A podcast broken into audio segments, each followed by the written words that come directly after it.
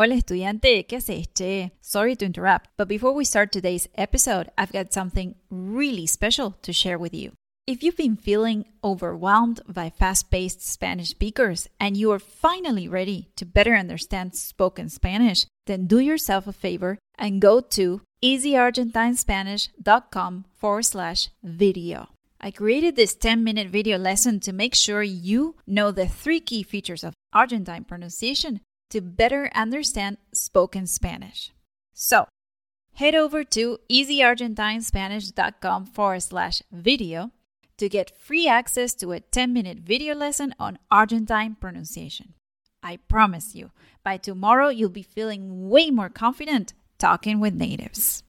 Hola estudiante, ¿qué haces, che? Bienvenido, bienvenida al podcast de Easy Argentine Spanish. Soy Melanie, la profe de español que te ayuda a hablar como un nativo y a poder conversar con tus amigos y familia de Argentina.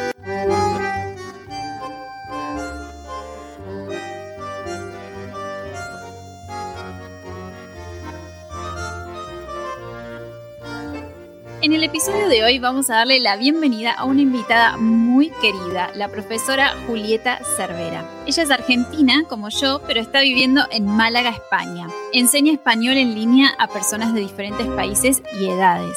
Anteriormente también fue maestra jardinera y psicopedagoga. Hoy Julieta viene al podcast para hablarnos de los juegos de la infancia más populares de Argentina. Bienvenida, Juli. ¿Cómo te va? Hola, ¿cómo estás, Melanie? Acá muy contenta de poder estar acá con vos.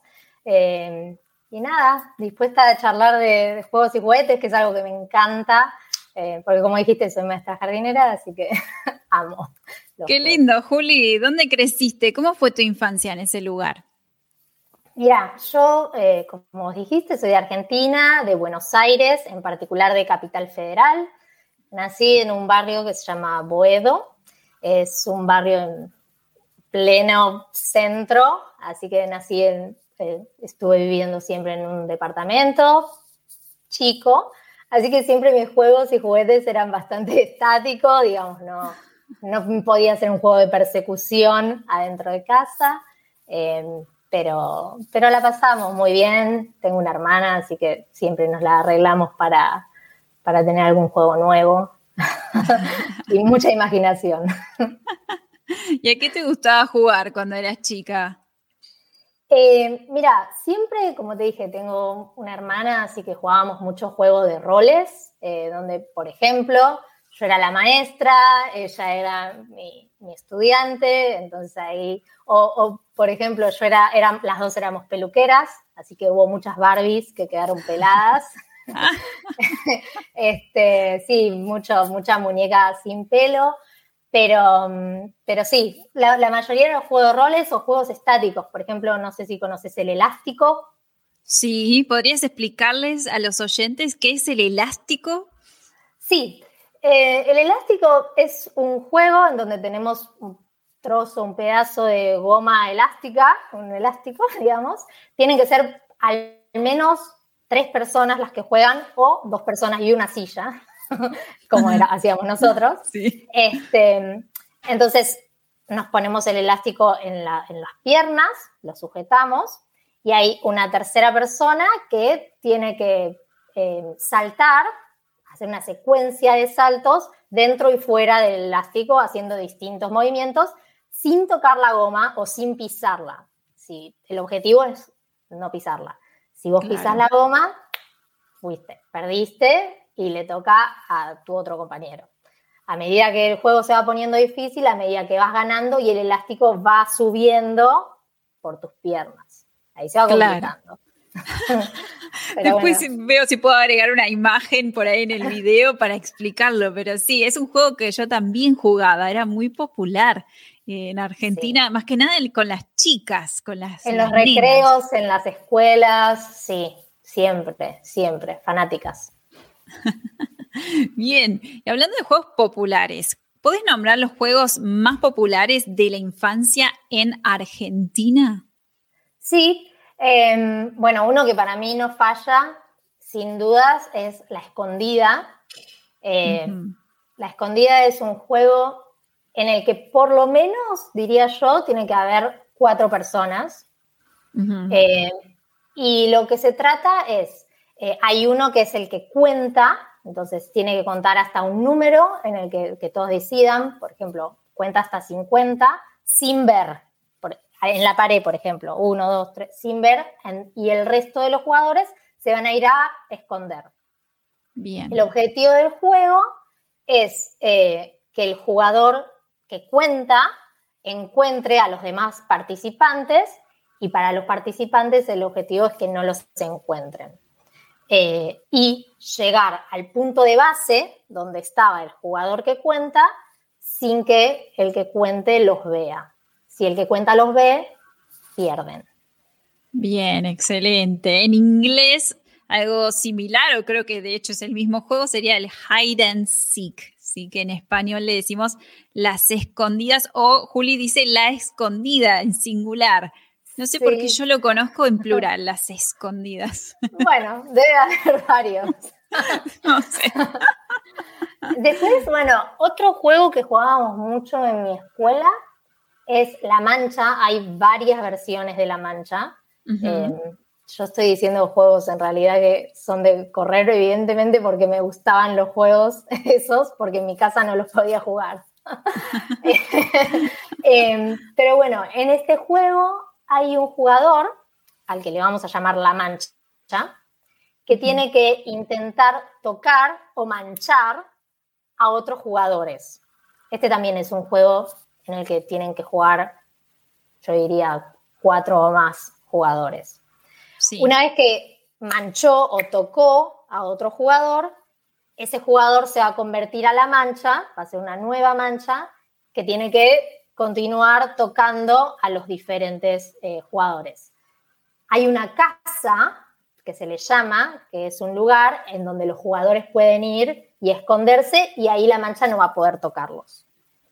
Claro. La mancha tiene muchísimas versiones, hay miles diría yo. Por ejemplo, hay una mancha donde hay dos manchas o tres manchas y ahí el juego se va poniendo más difícil o manchas en el que la casa no existe, no es un lugar, sino que para que la mancha no te toque vos tenés que decir el nombre de una película, por ejemplo.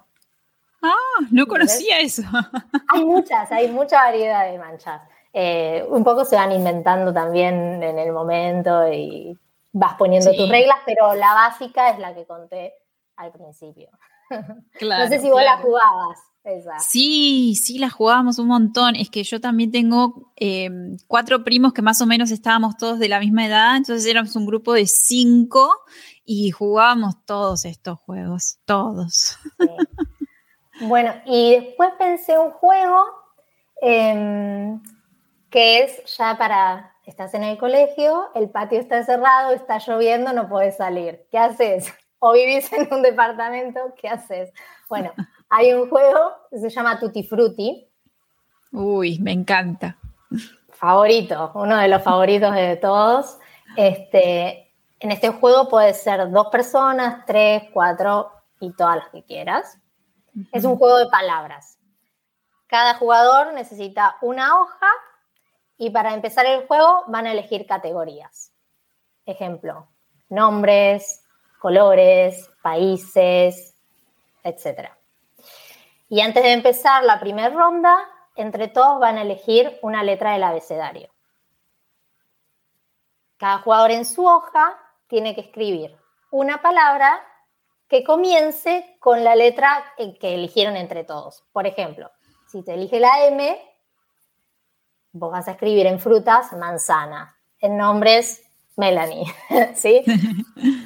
El que, el que primero, el, el primero en completar todo, dice, basta para mí, basta para todos.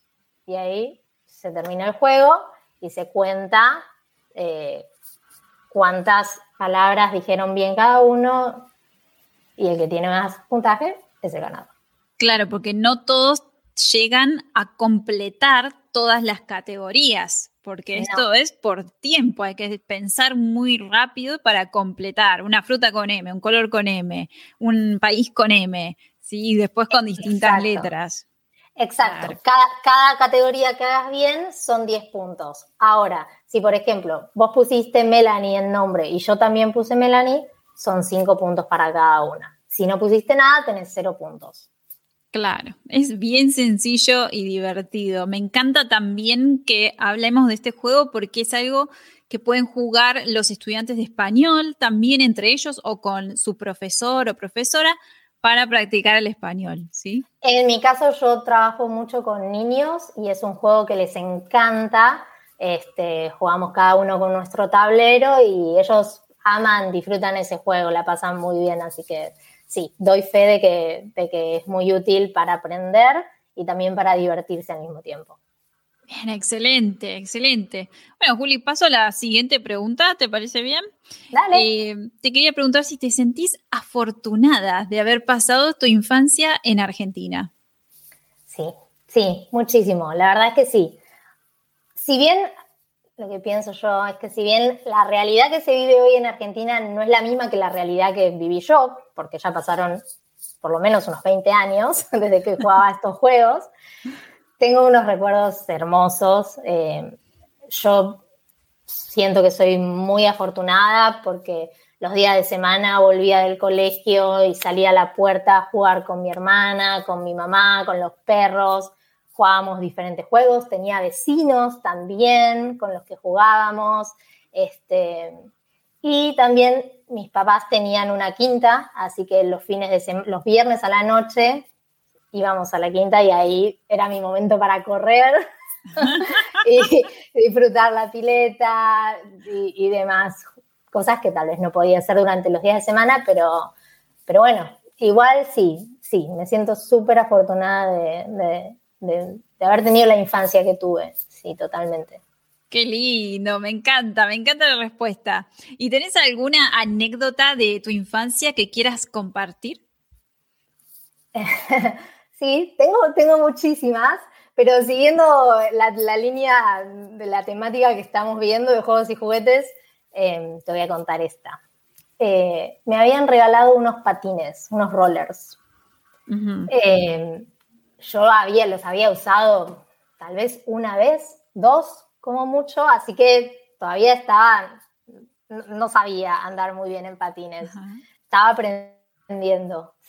Em, y en mi casa eh, estaban pintando, había pintores, así que estaba todo hecho un caos, herramientas por todos lados. Y ese fin de semana no habíamos ido a la quinta porque daban, habían pronosticado lluvia para todo el fin de semana. Y yo estaba aburrida, mi hermana estaba aburrida, estábamos todos, no sabíamos qué hacer. Y yo no tuve mejor idea que ponerme los patines y empezar a andar dentro de un departamento Te imaginas que nada podía salir bien ahí. Mis papás y mi mamá, Juli, deja los patines, Juli, no andes acá, te vas a lastimar, te vas a caer. Dicho y hecho, me caí con tanta mala suerte de que me caí sobre em, un balde que estaba lleno de los, utensilios que, usaban los, pintores, que había una espátula filosa, muy filosa, debo decir, dada vuelta. Así que yo me caí sobre, con la mano, sobre la espátula. Me corté este dedo, no sé si se llega a ver. Acá tengo una cicatriz. Ay, sí, la veo, sí. gracias a Dios todavía conservo este pulgar, pero tuvimos que salir corriendo al hospital, terminamos en la guardia y nada, me dieron varios puntos. Así que, chicos, si están viendo este episodio, no anden en patines eh, dentro de casa. Eh, sí.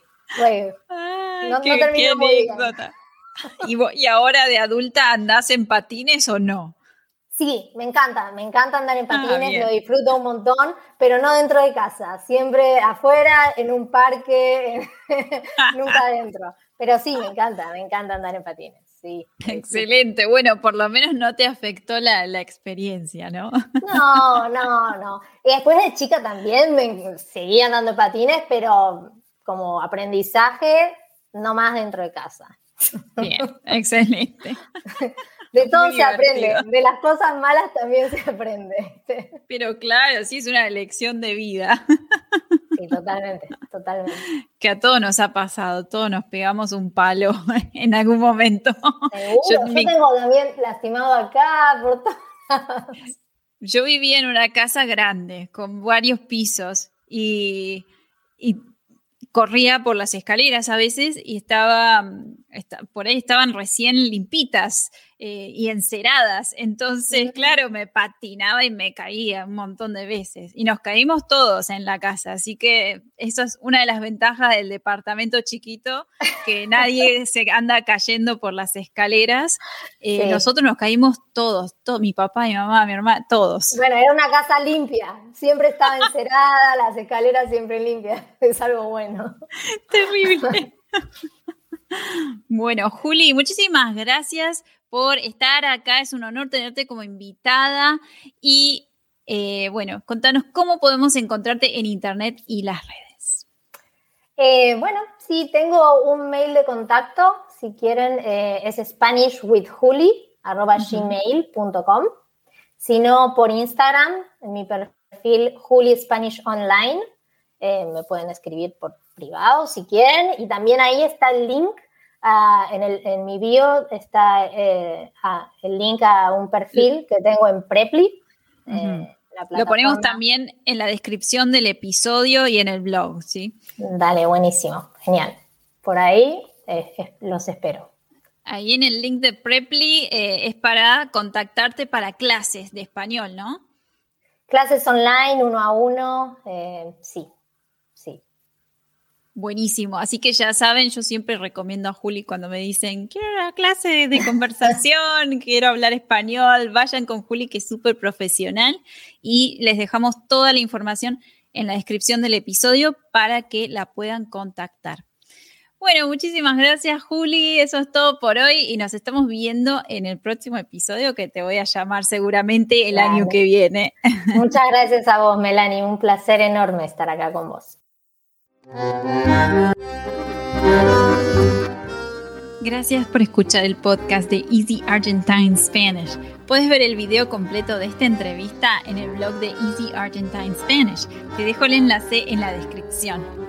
En el blog de Easy Argentine Spanish, además, encontrarás una guía gratis que te ayudará a sonar más natural y hablar con confianza en español. No te la pierdas. En el próximo episodio del podcast Easy Argentine Spanish hablaremos de los alfajores. Eso es todo por hoy. Hasta la próxima.